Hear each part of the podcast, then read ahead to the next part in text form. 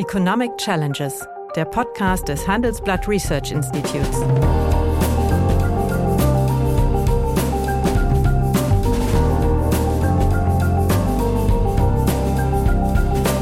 Bert Rürup, der Chefökonom des Handelsblatts, diskutiert mit Michael Hüter, dem Direktor des Instituts der deutschen Wirtschaft, wöchentlich aktuelle wirtschaftliche Herausforderungen für Deutschland wie für die Weltwirtschaft. Ich höre und lese so etwas wie ein Vorboten der Nullerjahre, als Deutschland the Sick Man of Europe war. Groß, verunsichert und ausgestattet mit einer maroden Infrastruktur. Sie reden über die Infrastruktur. Das ist natürlich auch ein Dilemma. Was 16 Jahre runterfinanziert war, kann ich nicht auf einmal hochpumpen. Das dauert einfach. Aber wenn ich mir dann anschaue, wie über Verbotslogiken jetzt Politik gemacht wird und der Rest soll sich anpassen, dann erkenne ich dort nicht das, was der Bundeskanzler uns ja eigentlich so groß versprochen hat. Ja, hallo, meine Damen und Herren. Hallo, lieber Michael. Hallo, lieber Bert. Nachträglich, aber nicht minder herzlich, herzlichen Glückwunsch zum neuen oh, Jahrestag. Dankeschön, ja. ja. Ja, ja, ja, aber wir nennen die Zahlen nicht. Ja. Nein, ja.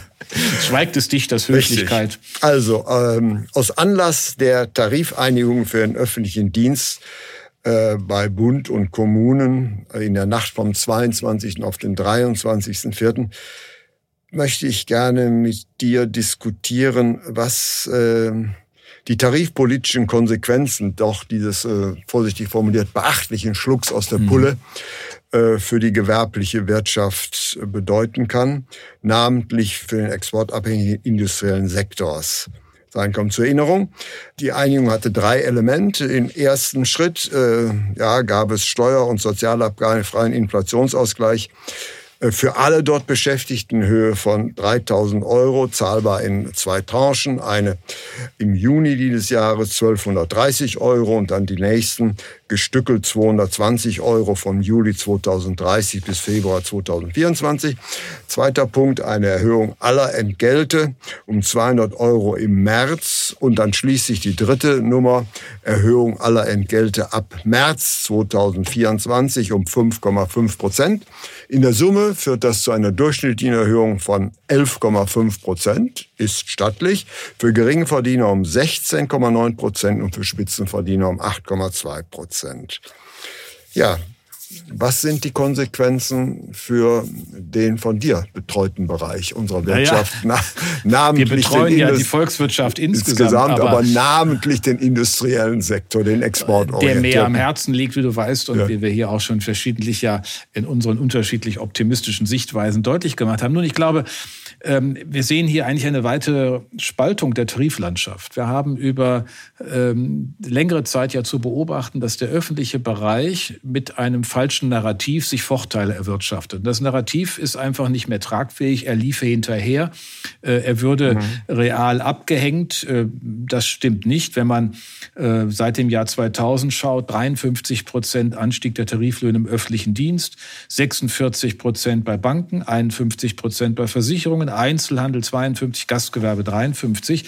Aber jetzt kommt der Industriebereich, der liegt bei 68 oder 70 Prozent Metall und Chemie.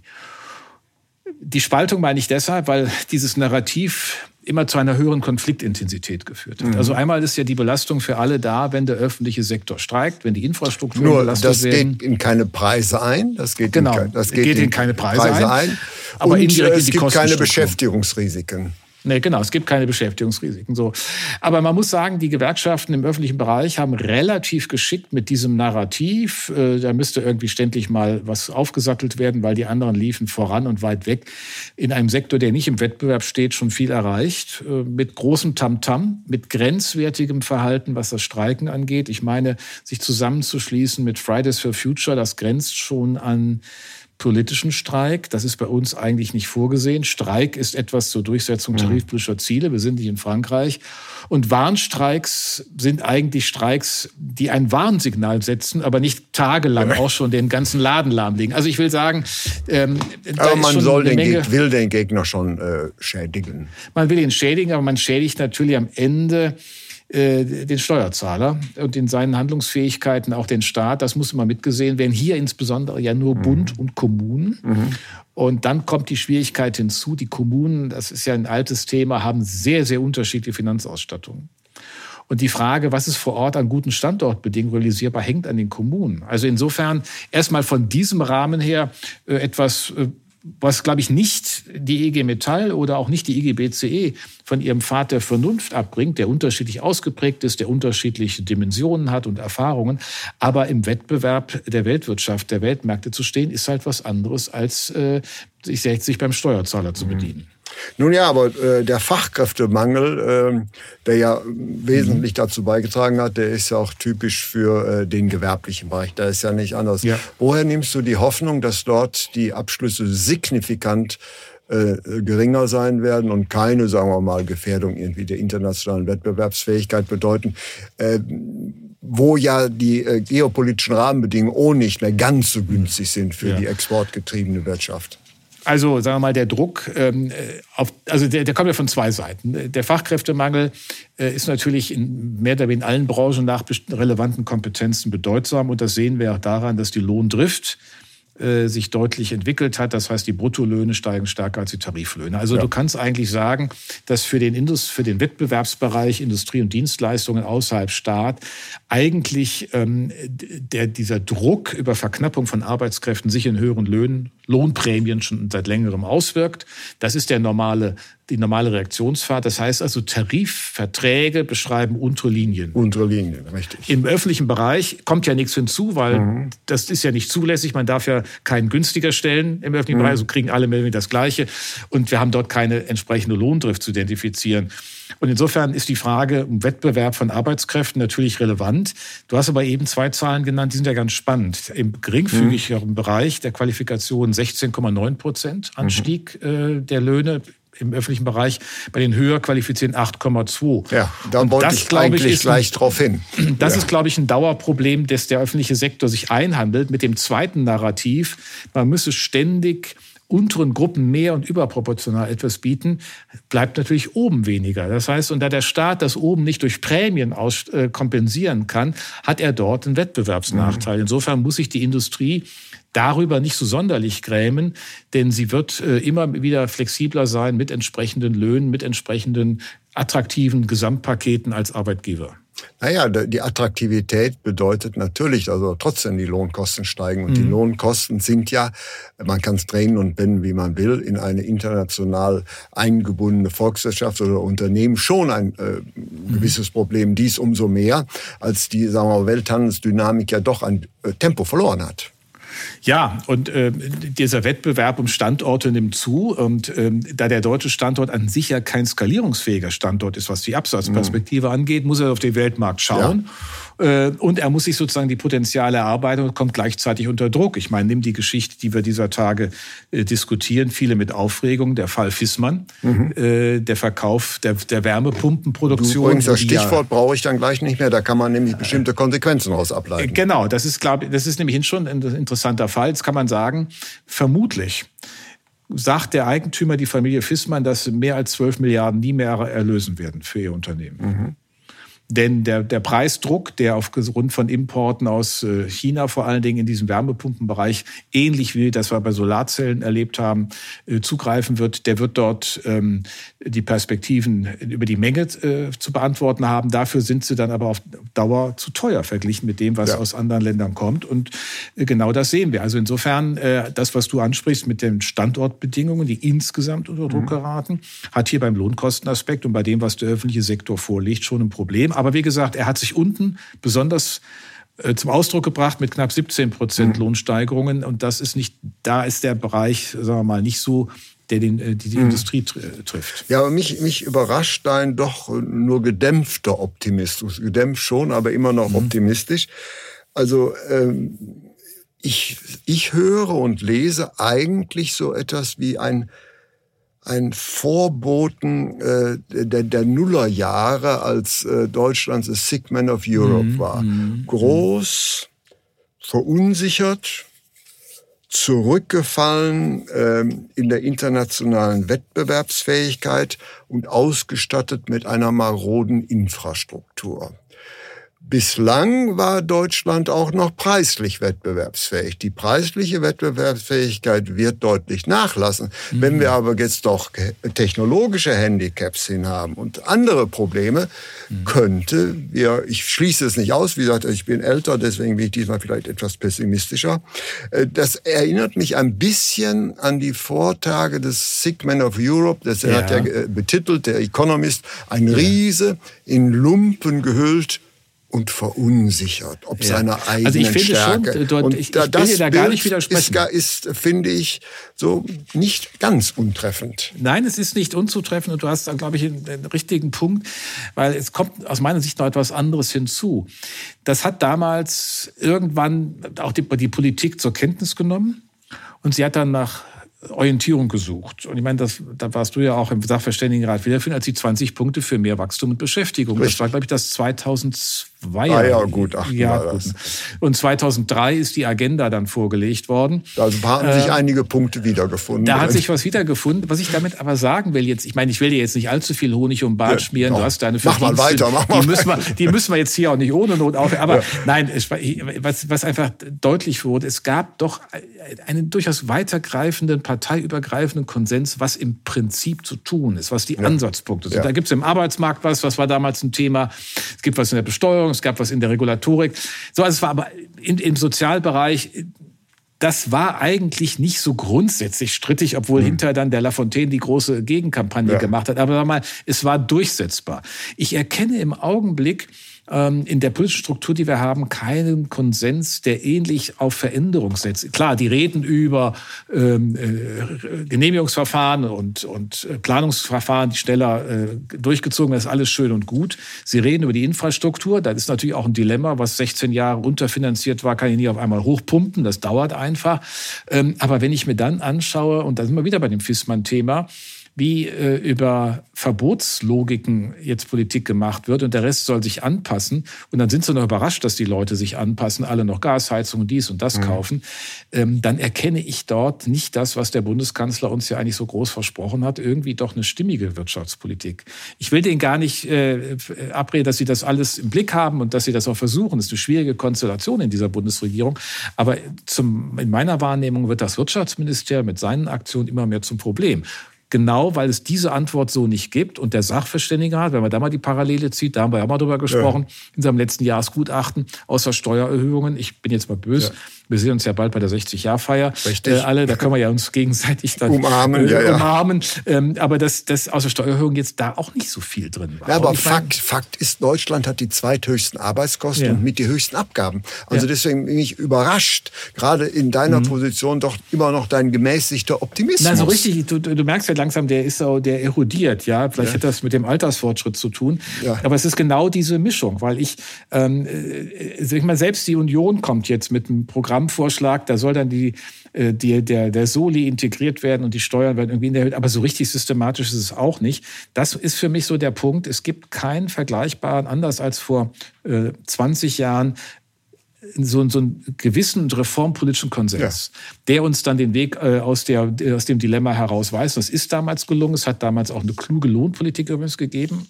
Schon Mitte der 90er Jahre begonnen, beschäftigungsorientiert. Die von den Gewerkschaften ausgelöst wurde. Genau. Das nur nebenbei, äh, natürlich nicht, weil nicht wir auch das Niedriglohnsektor, Niedriglohnland vor der Haustür hatten. Ne? Das so. nannte und, sich ehemalige UdSSR. Genau. Und wir hatten damals aber auch ähm, natürlich nicht die Erkenntnisse im öffentlichen Bereich, sondern es waren die Gewerkschaften, Gewerkschaften wie die IG Metall und vor allen Dingen in längerer Tradition die IGBC, die das mitgetragen haben.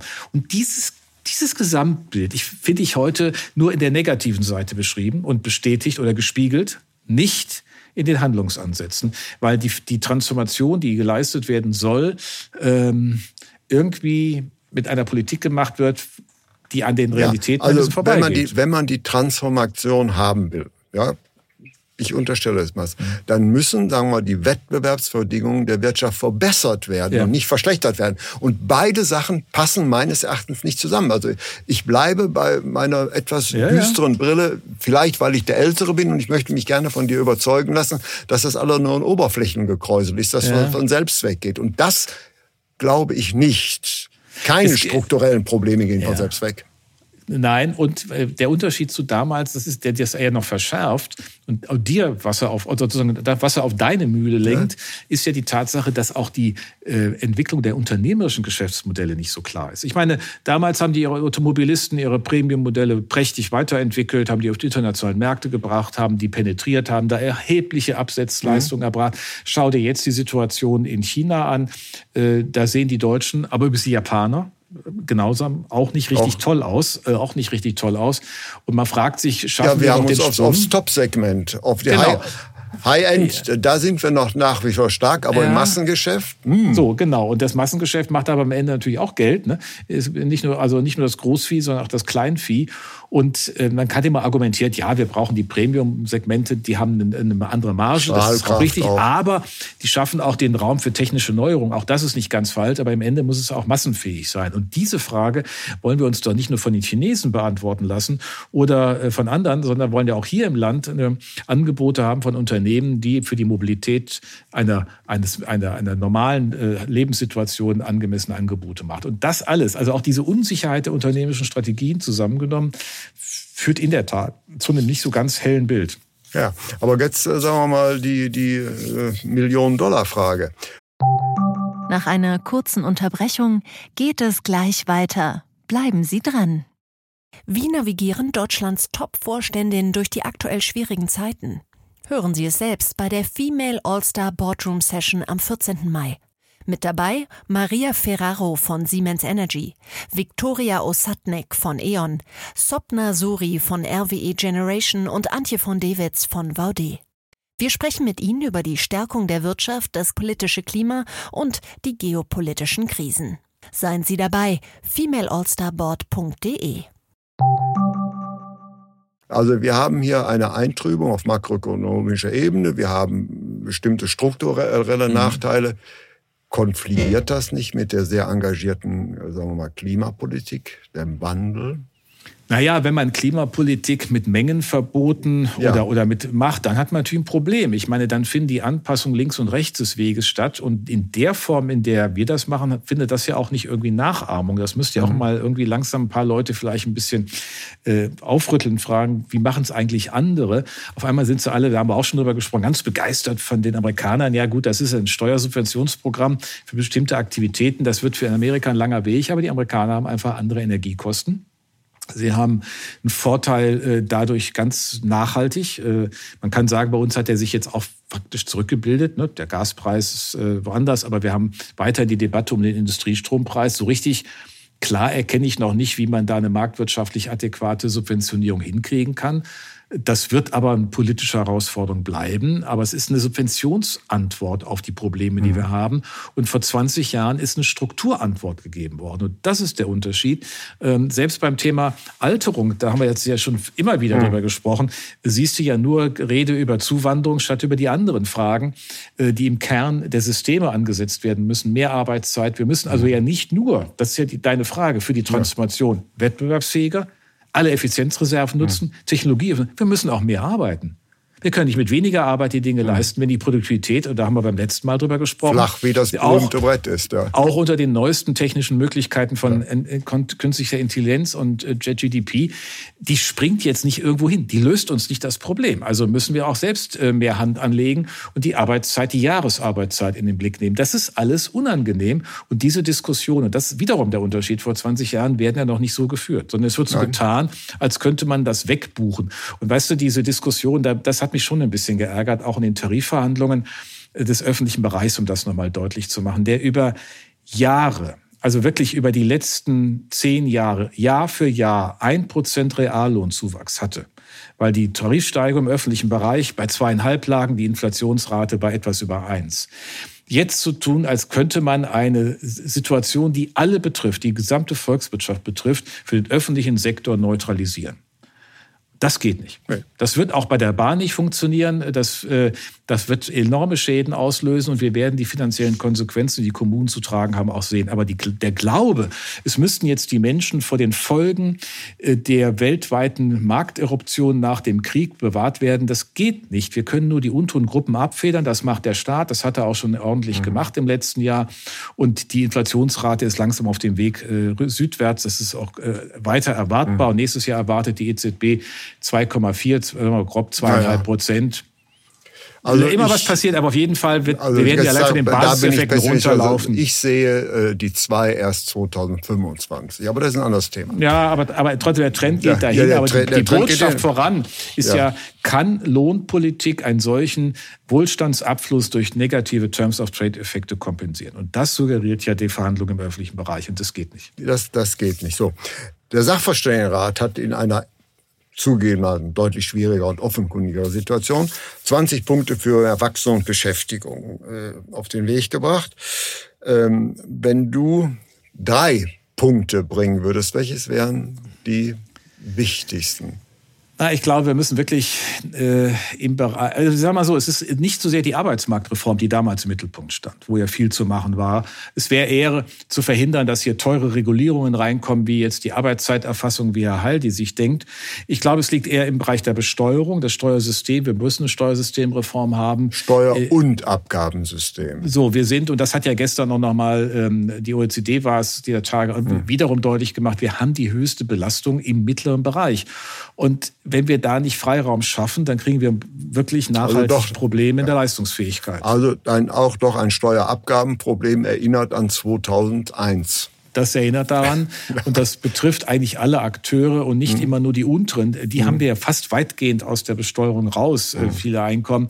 Aber äh, den mittleren Bereich wirklich mal anzugehen, den Tarif zu glätten, mhm. das wäre, glaube ich, ein, ein wichtiges Thema. das zweite Punkt. ist, so schnell wie möglich alles auf Standortverbesserung von Genehmigungsverfahren, aber all das auch mal zu machen. Ja, und jetzt höre ich schon wieder, der Verkehrsminister in NRW, äh, obwohl aus seiner Partei, die, die der Regierungskoalition in Berlin anhört, will wieder den Bundesverkehrsminister bei seinen Beschleunigungsprojekten ausbremsen. Ja, ich meine, wenn das so geht, also mhm. ich glaube, man könnte auch mal schlicht sagen, es ging mal um gutes Regieren. Es ging mal um Umsetzen dessen, was man sagt, konsistent und nicht einfach Widersprüche dann auf der von ideologischer Ecke aus der Landesebene wieder mhm. daher vorzukramen.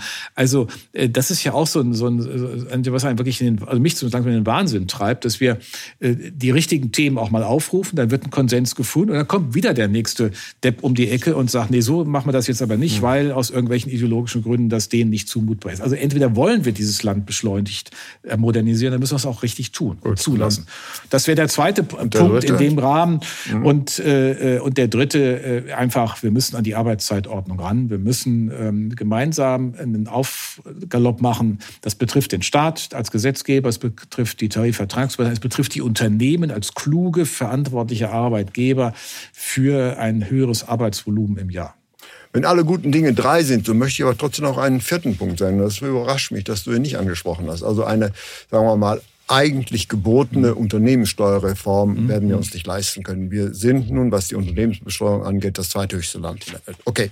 Aber was wir uns leisten können, weil das mhm. nicht mit nachhaltigen Einnahmeverlusten ist, unsere Abschreibungsbedingungen sind noch ja. aus dem letzten Jahrhundert. Und das ist, wäre ein Sofortprogramm, was den Staat nicht nachhaltig belasten würde. Mich mhm. wundert es, dass du das nicht ansprichst. Naja, ich habe das eben mitgedacht im also, Nebensatz, ohne es auszusprechen, als ich gesagt habe, alles, was die, die Standortbedingungen ja. verbessert. Und das ist, da bist du, so redest du bei mir äh, Scheunentore, äh, offene Scheunentore ein, dass man im Bereich über eine Superabschreibung solche Themen was machen kann. Es gibt ja einen Entwurf aus dem Bundesfinanzministerium, der das nicht über Abschreibung, sondern mhm. über äh, Art Steuer, äh, Kreditlösung machen will. Das ist am Ende eine, eine, technische Frage. Aber dass da etwas passiert, dass wir das Investieren im Land attraktiver machen müssen und die einfachste ja, Variante die, die Digitalisierung beschleunigen. Genau. Das geht weniger durch Steuern, sondern das geht nur durch modernisierte Abschreibung. Durch Modernisieren, genau. Und dass man genau bei diesem Abschreibungsthema ansetzt, mhm. das ist ja wenigstens Koalitionsvertrag drin. Jetzt bin ich mal gespannt, äh, ob die das schlüssig über die Rampe kriegen. Also wir sind uns hier mal äh, nicht ausnahmsweise, sondern hier sehr einig. Und äh, ich werde mir erlauben, dieses Thema in Wiedervorlage zu nehmen.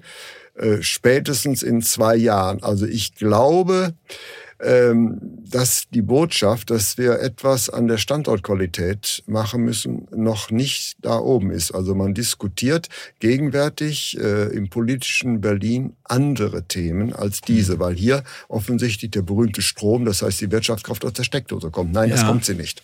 Das tut sie nicht. Und weil natürlich manche auch, die das ganze Umweltthema isoliert für sich betrachten, immer glauben, es müsste gegen die Wirtschaft gemacht werden. Und das nee, ist aber ein Thema, was nur mit der Wirtschaft geht. Und das umso schneller, viele, je leistungsfähiger ist. Das haben mittlerweile in Berlin auch viel mehr begriffen. Das ist schon sehr positiv, aber es muss dann auch plausibel umgesetzt werden. Und insofern hoffe ich, dass unser Podcast einfach Wirkung entfalten wie ja, euer Gutachten. Naja. naja, meine Damen und Herren, ich hoffe, dass der etwas optimistischere Michael Hüter äh, Recht mhm. behält. Wie gesagt, ist meinem Alter geschuldet, dass ich vielleicht das etwas skeptischer sehe. Nämlich meine Erfahrung ist, äh, dass gute Ratschläge, die von außen kommen, vor der Politik erst gehört werden, wenn sie mit dem Rücken an der Wand steht. Aber ich hoffe, dass ich nicht irre und bedanke mich für das heutige Gespräch. Ich danke dir. Ja, meine Damen und Herren, wenn Ihnen die Gespräche, die wir führen über ökonomische Themen gefallen, dann habe ich dann noch ein neues Angebot für Sie, was Sie interessieren könnte. Nämlich mehr aktuelle Wirtschaftsinformationen finden Sie unter handelsblatt.com slash global und natürlich in den einschlägigen Hinweisen in meinem wöchentlichen Newsletter der Chefökonom. Liebe Hörerinnen und Hörer, wenn Sie Lob, Kritik oder Themenwünsche haben, dann schreiben Sie uns doch gerne oder schicken Sie uns eine Sprachnachricht an chefökonom at handelsblatt-research.com. Die Adresse finden Sie auch in der Folgenbeschreibung.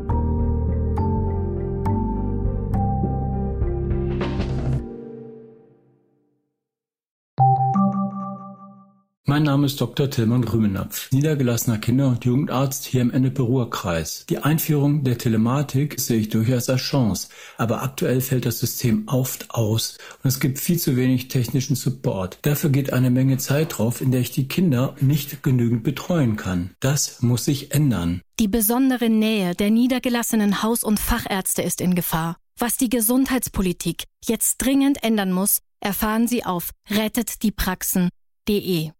you